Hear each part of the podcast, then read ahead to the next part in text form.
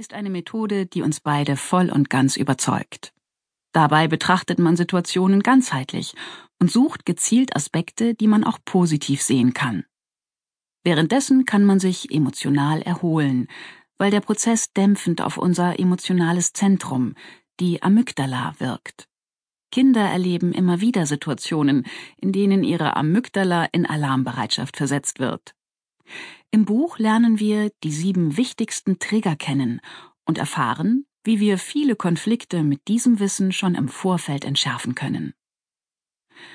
Schon vor sechs Jahren, als unsere ersten Kinder gerade ihre ersten wackeligen Schritte in die Kleinkindzeit machten, wünschten wir uns dringend ein Buch wie Hirnzellen lieben blinde Kuh. Weil wir verstehen wollten, was in ihren kleinen Köpfchen vor sich ging, wenn wir sie zum Beispiel ausdrücklich darum baten, nicht den Mülleimer auszuräumen, und sie es im Anschluss trotzdem taten. Leider gab es das damals noch nicht.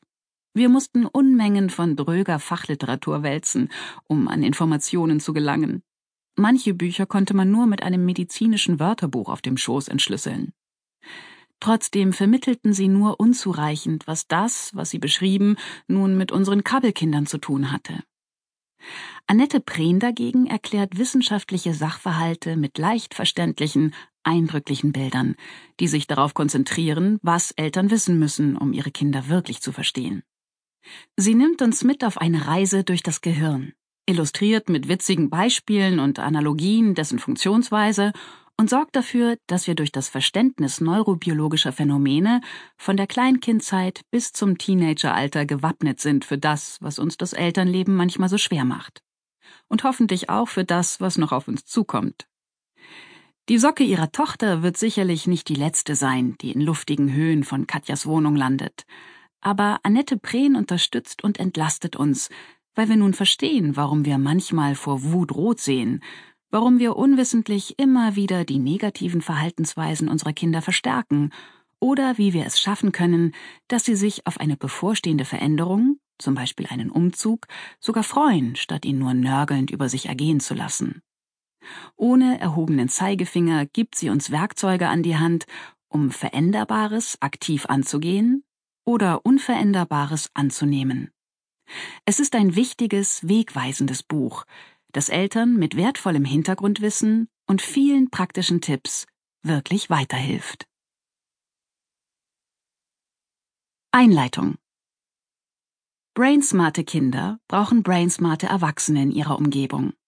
Wenn Kinder von Erwachsenen umgeben sind, die sich mit der Logik und den Spielregeln unseres Gehirns auskennen, stärkt das ihre Fähigkeit, Neues zu lernen, mit Veränderungen umzugehen, ihre Gefühle zu regulieren und das Leben zu meistern.